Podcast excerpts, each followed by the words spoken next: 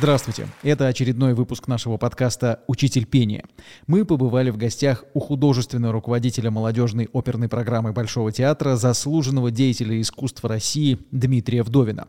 На нашем сайте нестеренкоцентр.рф уже опубликовано его большое интервью. Обязательно зайдите и прочитайте. Очень много интересного рассказал Дмитрий Юрьевич.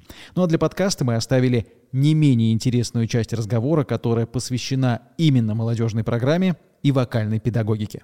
Дмитрий Юрьевич, здравствуйте. Добрый день. О вашей молодежной программе Большого театра, если мы поговорим, кто сейчас туда приходит, что это за люди, в каком они эмоциональном состоянии?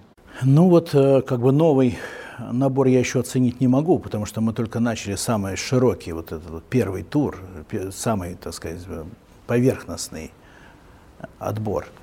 А, и очень много людей, поэтому мы не входили в детали. Окончательные выводы можно делать только в конце июня, когда мы этот набор, набор закончим.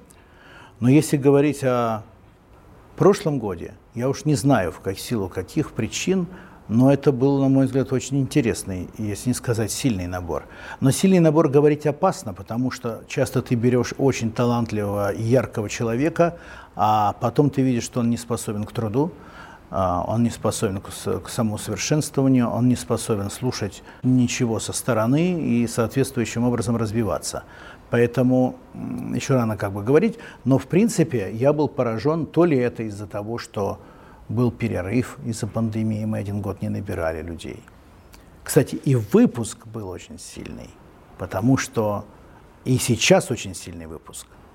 Я имею в виду прошлый год и этот год. Очень сильные выпуски, Просто потому, что мы имели больше времени, мы продлили из-за пандемии на год время пребывания в программе.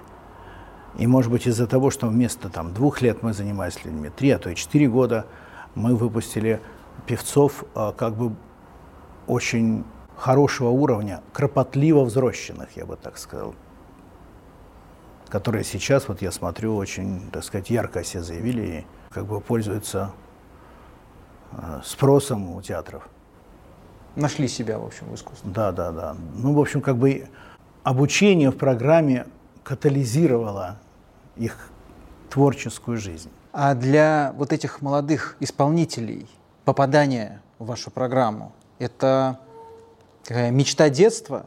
Я не знаю, я как-то с ними разговаривал. Я очень хорошо помню, как я первый раз переступил порог служебного входа Большого театра. Я был студентом первого курса ГИТИСа – и у нас были практики театральные сразу. Меня не пускали в Большой театр. Я вынужден был пойти, о чем совершенно не жалею, очень благодарен, так сказать, за, за этот э, экивок судьбы. Я пошел в театр Образцова, кукольный, потому что Большой театр не принимал. И был там. И застал там потрясающих людей, включая Зиновия Ефимовича Герта, который вот как вы стоял, даже ближе. Вот как этот прибор, стоял передо мной и работал с куклой в необыкновенном концерте, а я сидел перед ширмой. Это, это был первый курс ГИТИСа? Да, это, да, я вот я на практику пришел, и они меня там очень любили. В, в какой-то веке пришел, значит, э, практикант из ГИТИСа, да еще мальчик. В общем, это самое. Да. А потом практика закончилась, и вдруг Большой театр сказал, мы готовы. И хотя уже все практики закончились, я перешел сюда и не уходил отсюда лет пять. Меня продлевали, продлевали, продлевали, продлевали. Тут был замечательный заведующий литературной частью Александр Иванович Гусев, с которым тоже вот вся жизнь моя прошла. Я его, э, считаю его своим тоже ментором в опере. Он в здравии, я его часто, часто мы встречаемся и разговариваем. И многие другие люди, которые меня здесь поддерживали. Вот. Но, короче говоря, когда я первый раз перешел этот порог, вот я помню, я думал, боже мой, неужели это вот я переступаю порог театра, в котором был Шаляпин, Карузо, в котором поет Архипова, Образцова, Нестеренко, Атлантов, Мазурок, перед которыми просто это было какое-то необыкновенное ощущение. Я спрашиваю, а у вас есть такое ощущение? А, некоторые, все говорят да, но я вижу, что некоторые врут, но некоторые говорят это искренне. А некоторые даже не знают, кто такой Каруза. Ну нет, Каруза-то все-таки знает, но ну, знает очень мало. Я даже сегодня книжку какую-то открыл. А, да, открыл книжку, которую я вчера купил на ярмарке, а, на фестивале. На фестивале книги, да. с ужасным названием «Любовные письма Каллас».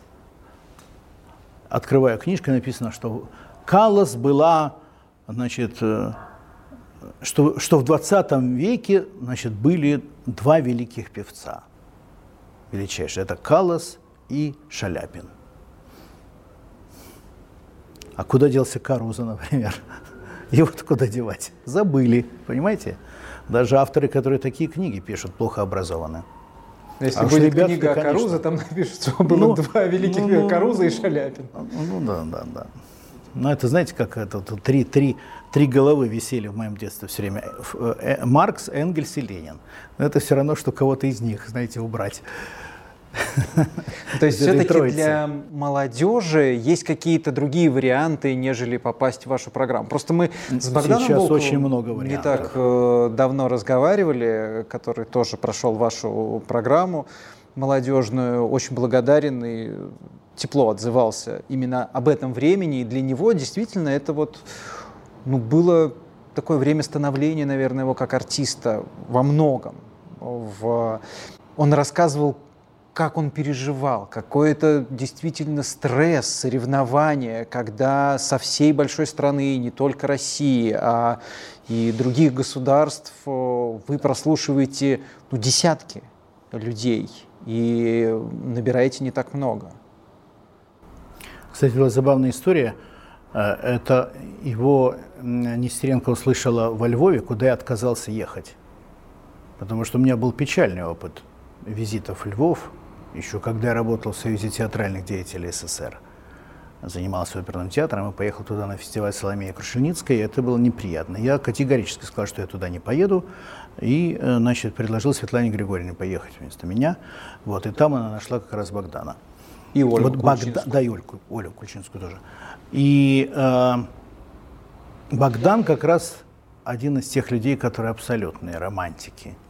Он, абсолют, он поэтому и выдающийся молодой певец. Он выдающийся молодой певец.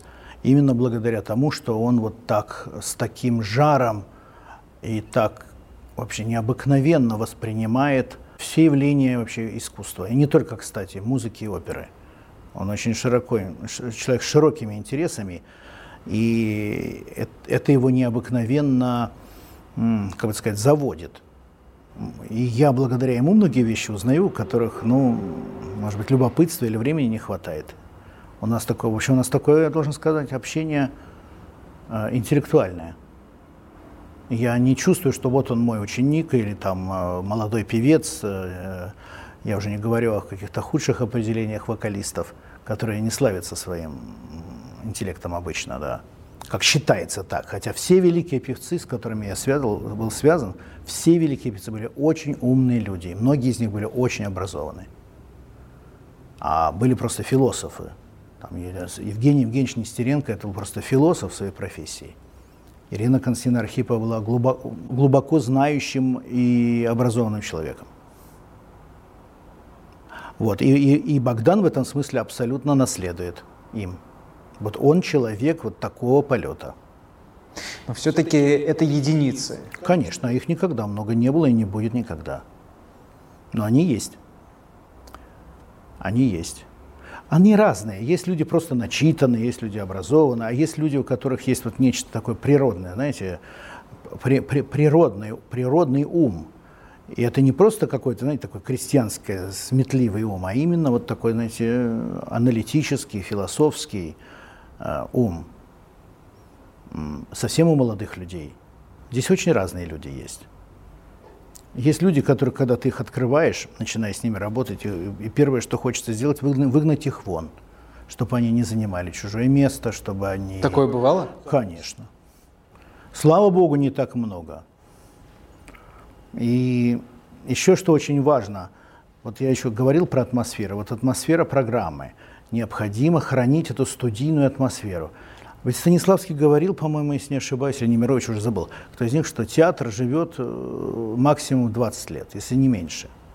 Дальше начинается смерть. По-моему, вообще обычно смерть начинается лет через 10. Вот все 10-15 лет. Все великие театры, которые я видел, они начинали деградировать через 10-15 лет. Через 20 это уже был кошмар. Вот, нашей студии, нашей молодежной программы 13 лет. И вот главная моя задача, главный мой страх, что вот эта студийная атмосфера уйдет. А уходит она тогда, когда начинаются сплетни, начетничество, доносительство, э, интриги, зависть. Э, вот, вот эта вся вот эта гадость, которая, к сожалению, часто свойственна театральной жизни, вот если эта вся гадость появляется, а ведь есть люди, которые поощряют. Вот я знаю, там поощряют, когда к ним приходят, там что-то начинает кто-то там кому-то о чем-то рассказывать. У меня тут был случай, я о нем часто разговариваю. Одна, одна певица, когда мы только создали программу, значит, решила, видимо, как-то найти ко мне подход. Пришла и стала, значит, говорить, а вы знаете, вот что там про нас и про вас и, и так далее. Я всех собрал, вот еще это не было студии, не было в другом классе, всех собрал и сказал так, дорогие мои друзья, прошу вас никогда ничего мне не рассказывать вот из того, что вы там слышите, если, конечно, это только не угрожает нашей жизни и здоровью. Если это угрожает жизни и здоровью, тогда уж извольте приходите. А так ничего этого не нужно. Это был большой урок, и в том числе и для меня тоже. И знаете, все стало намного лучше. Все как-то успокоились и стали заниматься своими делами. Такая искренность, открытость и когда ты чувствуешь, что рядом с тобой все-таки друг. А... Ну, по крайней мере, мы должны э, стремиться. стремиться к этому. И я вижу, вот как даже э, потом все расходятся, разбегаются по разным театральным квартирам, по разным странам, гастроли. И я вижу, как ребята, которые уже закончили программу, как вот они встречаются. В одном ли составе в постановке или просто в одном городе они случайно оказываются. Я же слежу за этим внимательно. И они встречаются, в общем, как, как родные люди, как, как члены одной семьи. И для меня это самая высокая награда. Гораздо важнее статуэток.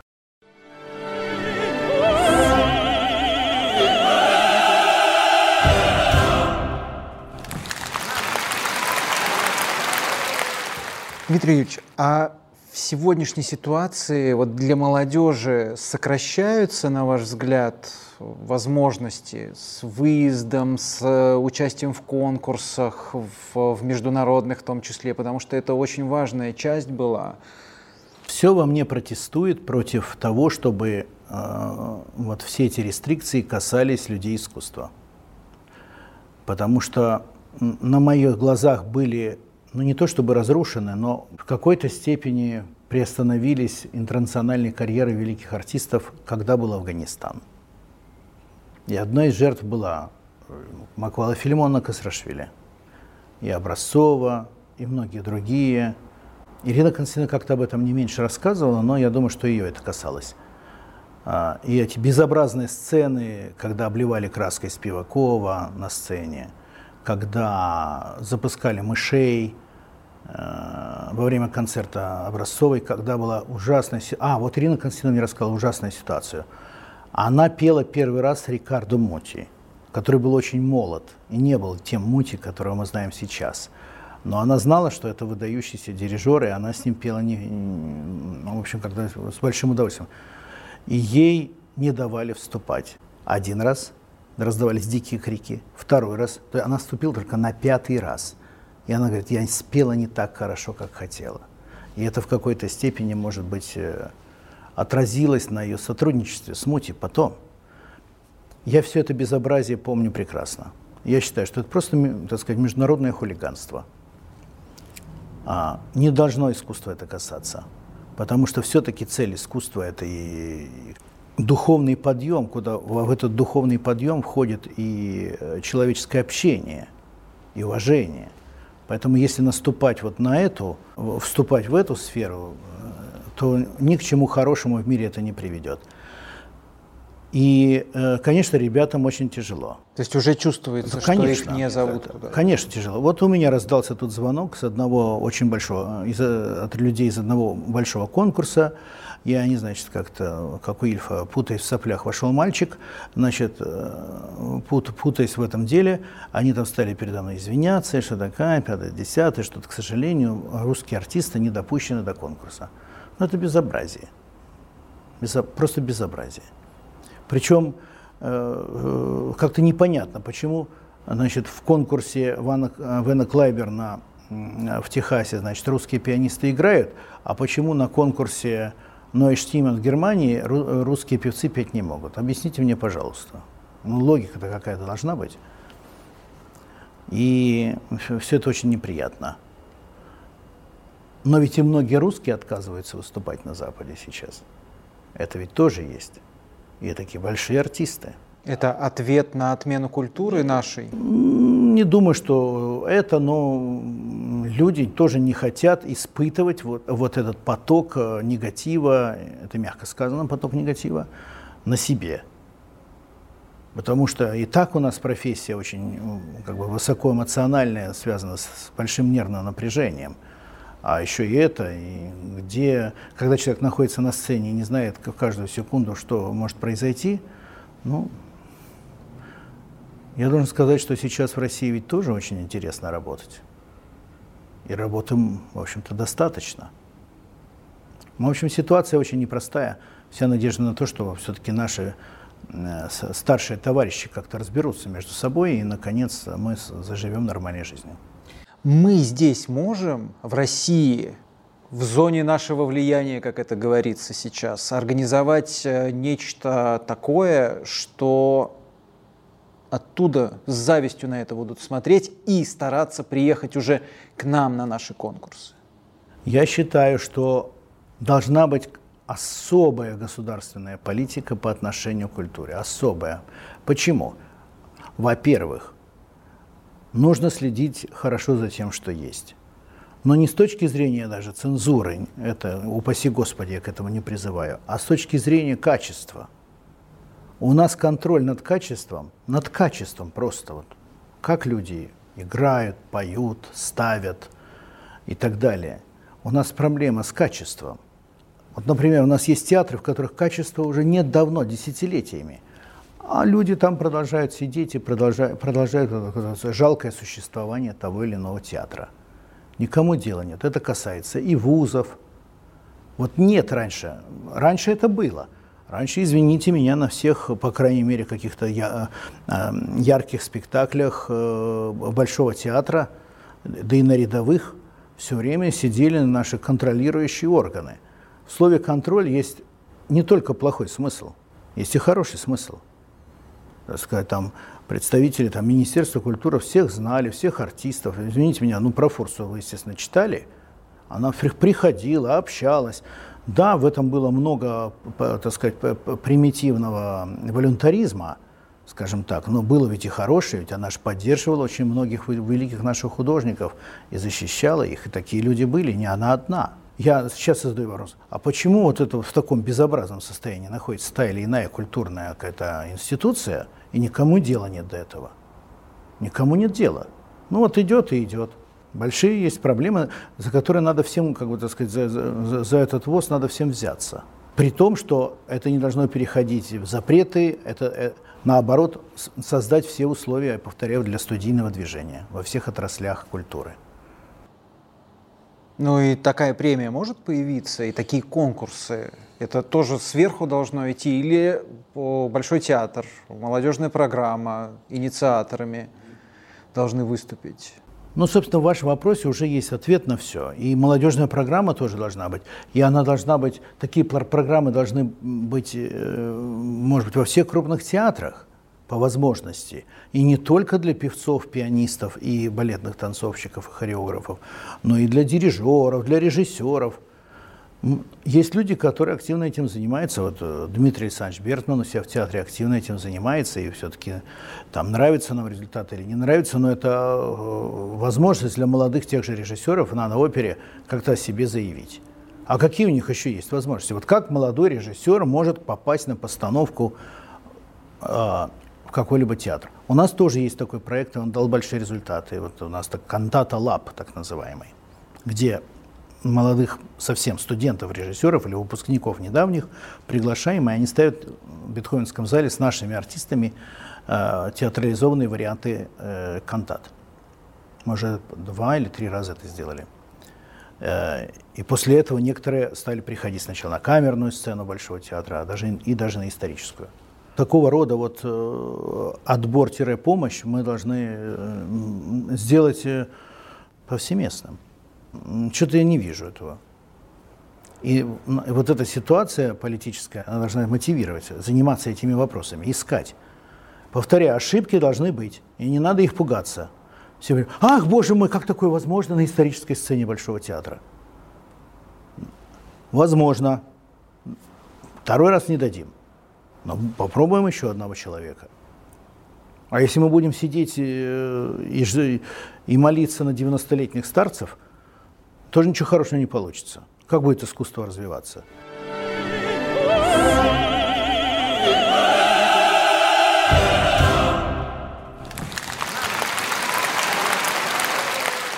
Вы много ездите по стране. Где, на ваш взгляд, вот есть такие центры, мы сейчас говорим о Москве, Геликон опера, Большой, а где есть люди, с которыми вы встречаетесь, разговариваете, которые вот действительно заряжены теми же идеями, что и вы, что и Бертман, какие-то города? Я все-таки в основном слушаю певцов. Я не, не очень в курсе, что конкретно происходит в каждом театре, конечно, вижу, но я не, специ, не специалист по этой части. Но, несомненно, конечно, свежие города и такие локомотивы всегда есть и были. Э, это э, Пермь, в которой, например, назначен новый главный дирижер, который э, тенор. Новосибирск, Екатеринбург всегда был таким тоже в этом смысле городом. Эти города всегда традиционно питали столицы. Все, кто потом возглавляли там Кировский, потом Мариинский театр, там театр Станиславского и, и Большой, они начинали, например, в Новосибирске. Новосибирске начинал, по-моему, кстати, хореограф Виноградов. Там начинал Курензис, который потом Пермь поднял так. Он можно, очень много у него оппонентов – а вы попробуйте приехать в провинциальный театр и сделать его э, одной из самых интересных оперных точек в мире. Только критиковать все готовы. А вы сделаете. Но, в общем, есть, конечно, такие люди, да. А сейчас, говорят, на Восток мы смотрим во многом. Там как развивается вокальное искусство, оперное искусство, на ваш взгляд? Да, хорошо оно там развивается. А, я должен сказать, что на всех конкурсах самая большая, так сказать, головная боль для, например, европейцев – это корейские, южнокорейские певцы. Во-первых, их всегда самое большое количество. Вот если там всегда в буклетах. А, а, написано, значит, там, ну, участники, там, Испания, Италия, там, США чуть побольше, Россия чуть побольше, и несколько страниц южных корейцев. Их реально очень много, и что их так привлекает в оперном пении, в оперной карьере, я до сих пор понять не могу. Наш же рынок все-таки очень такой небольшой. Но у них прекрасные голоса. Сейчас к Южной Корее присоединились монголы. И очень много монголов, в том числе первачей. А китайцы, японцы традиционно. На некоторых конкурсах мы даже видели такие вообще удивительные страны – Таиланд, Индия, Филиппины, э, Нигерия. Про Южная Африка просто взрыв. В Южной Африке взрыв интереса к опере огромное количество хорошо поющих людей. Как-то их вокальный инструмент очень отличается от других, например, африканских национальностей. В общем, очень все странно. В основном это чернокожие африканцы, вышедшие из Южной Африки, хотя есть и э, эти самые потомки буров тоже потрясающая. Ну, в общем, ситуация очень интересно развивается. А, в Сочи, где я руковожу вокальным департаментом Академии Башмета, а, приезжала девушка из Саудовской Аравии. Она первая оперная певица из Саудовской Аравии. География расширяется. Но это своего рода компенсаторика, потому что в Европе и Америке ситуация в какой-то степени сужается. Бюджеты оперных театров уменьшаются, проблем как становится все больше и больше, работы становится все меньше и меньше, но зато открываются новые рынки. Это все очень интересно.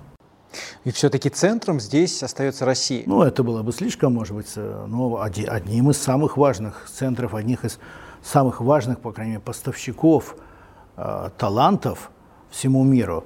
А весь мир это не только за границей, но и сама Россия, кстати, тоже.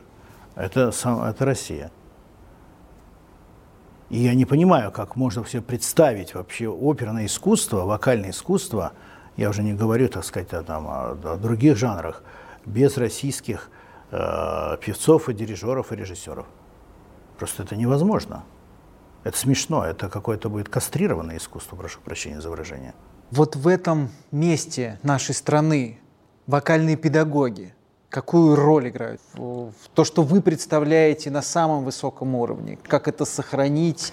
Мне не нравится, что у нас из нашей жизни ушли встречи, э, профессиональные встречи. То есть встречаются педагоги только на конкурсах. Но этого мало. Но там можно послушать других артистов, встретиться со своими коллегами, но не хватает серьезного профессионального общения.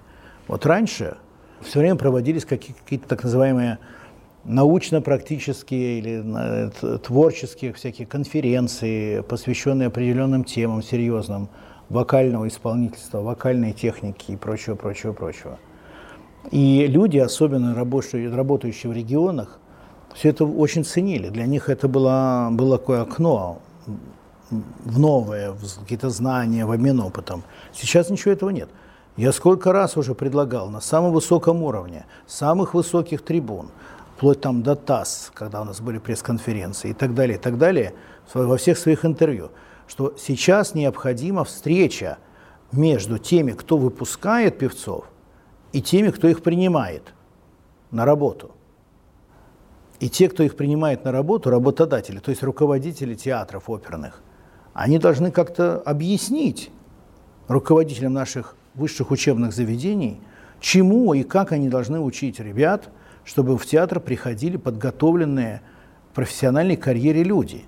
Потому что они приходят категорически неподготовленные. Это касается и певцов, и пианистов, и дирижеров, и режиссеров. Но с ними надо же разговаривать. Надо же сказать, какие есть пробелы, которые мы, работая в молодежной программе, вынуждены восполнять. Эти пробелы. Причем во всем мире, не только в России, эта ситуация. Почему молодежная программа возникла? Но никто не хочет встречаться. Или они находят эту встречу бесполезным, или, может быть, им просто неинтересно. Многим ведь ничего не нужно. Все руководят. А проблема остается. Остается этот зазор.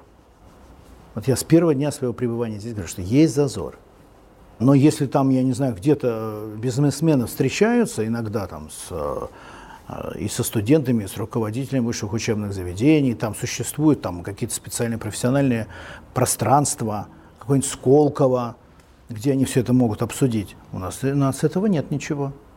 Мы как будто в разных мирах живем иногда. Надо же понимать, что многие люди, которые преподают, они принадлежат уже другой эпохе, которые, совсем другие требования выдвигаются сегодняшним театром.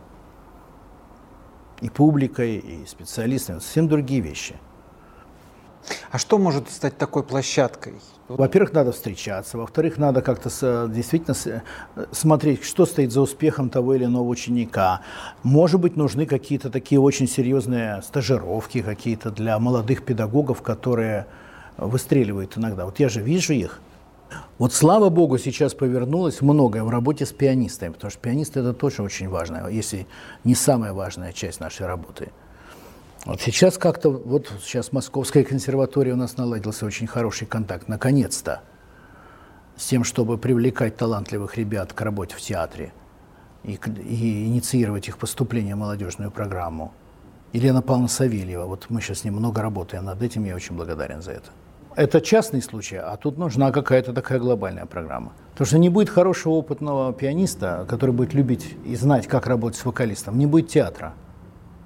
Будет клуб, как Образцова говорила, вот она здесь сидела, вот, занималась с ребятами, здесь сидела и говорила, это что такое за клуб имени Цюрюпы, говорила она, видя такое непрофессиональное э, в пении певцов или в игре пианистов. Клуб имени Цюрюпы. Не будет таких людей, будет клуб имени Цюрюпы. Тут еще, знаете, важный вопрос. Страх соперничества и конкуренции. Он убивает личность в искусстве. А вы посмотрите, все только этим и занимаются. Уничтожением, так сказать, всего живого вокруг них. И упаси Господи какой-нибудь дирижер позовет ли таких единицы, позовет, ли кого-то сильного дирижера в театр или, или в оркестр рядом с ним? Позовет ли руководитель кафедры сильного педагога работать рядом с ним? Я помню, какую панику вызвало мое появление в Гнесинской академии среди, так сказать, э, руководства вокального факультета. Панику. И то, что такой педагог, как Нестеренко, не работала ни в консерватории, ни в Гнесинской академии, которую она закончила, это тоже о чем-то говорит. Вот ведь что. Вот это надо ломать в себе. Я все время пытаюсь это сломать. Потому что наша жизнь не так длинна, как кажется, и мы должны что-то после себя оставить. Но вот уйду я отсюда, или там любой человек уйдет, что останется? Вот эти слабаки, которые мы себя окружали, я об этом думаю. И к счастью, к счастью, среди наших выпускников я уже вижу, есть люди, которые которым склонны и успешны в педагогике. Которые смогут продолжить. Смогут, или если им дадут, а смогут продолжить. Ну, по крайней мере, вот мне, знаете, вот это вот чувство, что, черт подери, я ухожу, а никого нет. Ах, ах, ах, кто же будет? Ну, по крайней мере, вот оно уже, это чувство уже, так сказать, отходит, потому что я вижу – я вижу Кристину Мхитарян, нашу выпускницу, которая э, певица с огромной, замечательной карьерой, поющая на крупнейших сценах. В силу того, что была пандемия, а потом у нее были личные обстоятельства, она развернула педагогическую деятельность в Москве очень успешную. И я ее тоже сейчас позвал в Сочи, и она там преподавала очень хорошо. Ну, вы как-то сказали в интервью, что нужно вовремя уходить в вокальную педагогику. Нельзя в педагогику приходить, когда ты вынужден оставить сцену по причине э, пропажи профессиональных качеств, вынужден. И ты, так сказать, скрипя сердце, приходишь и, э, привыкший к славе, к вниманию, к успеху, садишься здесь один на один со своим учеником, и тебя при этом все раздражает. А таких примеров очень много. Это надо реально любить. Этим надо заниматься с раннего возраста. Иначе у тебя к 60, 55, к 60 годам э, нет никакого опыта. А начинать в этом возрасте с нуля педагогическую профессию непросто. Вы кому-то из своих воспитанников намекаете на то, что у тебя может получиться? Вы задатки педагога в них да. видите уже? У меня есть очень смешной, э, очень талантливый, но очень смешной э, парень, которого мы взяли в прошлом году, я даже называю его профессор. Он знает все больше меня, и больше и лучше меня знает. И, и не скрывает этого. Но я отношусь к этому с юмором, но с другой стороны, ну, мы все были амбициозные, мы, все, мы с этого все начинали. Нормально. Ну, есть такие, есть, у которых есть задатки такого аналитического подхода к своей профессии. В хорошем смысле этого слова. Светлана Григорьевна, говорят, она как будто видела насквозь человека, видела его голосовой аппарат, э, понимала, как вообще и что делать, и чувствовала вот буквально через несколько лет, кем он будет. Такое встречается сейчас вот в тех людях, с кем вы общаетесь? Меня этому учила Архипова. Но я, не то, чтобы она учила, нет, это неправда. Она сама этим обладала. Она сама этим обладала, и вот когда самый Э, расхожий пример – это когда совсем-совсем юная, не помню, сколько лет было, то ли 20, то ли 22, э, Нетребко победила на конкурсе Глинки в Смоленске. И пела она тогда, скажем прямо, ну, не очень вдохновляюще. Был даже такой случай, о нем как-то все предпочитают забыть. Я помню, Ирина Константина после конкурса привезла ее в Большой театр, и она «Царицу ночи» чуть ли там не, до конца не могла допеть. Ну и все говорили, что Ирина Константиновна что-то как-то тут странность, скажем так, мягко, странно себя повела. Ирина Константиновна, до нее дошли эти разговоры, и она, помню, сказала, вы ничего не понимаете. Вот увидите, что будет через пять лет. И пять лет, это был, ровно через пять лет был дебют Нетребко в Сан-Франциско в Руслане и Людмиле. Была новая постановка. И с этого началась ее огромная карьера. Поэтому в принципе, большой педагог и специалист должны это понимать, вот видеть вперед. Научить этому Но это можно? единицы, единицы. Или все-таки это природный Это интуиция, я думаю. Это интуиция, это педагогическая интуиция. Вы знаете, часто хуже всех преподают те, которые знают э, всю как бы механику нашего дела. Вот эти люди, у них очень редко бывают ученики. Педагогический дар – это, я не знаю, что это такое. Но вот как интуицию объяснишь? Вот как, как можно объяснить интуицию? Вот вложить э, э, вот в этот э, инвестиционный фонд деньги и не вложить, если вы не финансист, конечно. А есть ведь люди счастливые. Вот такие же счастливые люди, те, у кого есть интуиция и талант. Ну, вот оттуда, откуда-то. Спасибо большое, Дмитрий Юрьевич, да, вам за спасибо за интересную беседу. беседу да. Всего вам доброго. И вам также. Успеха новому начинанию.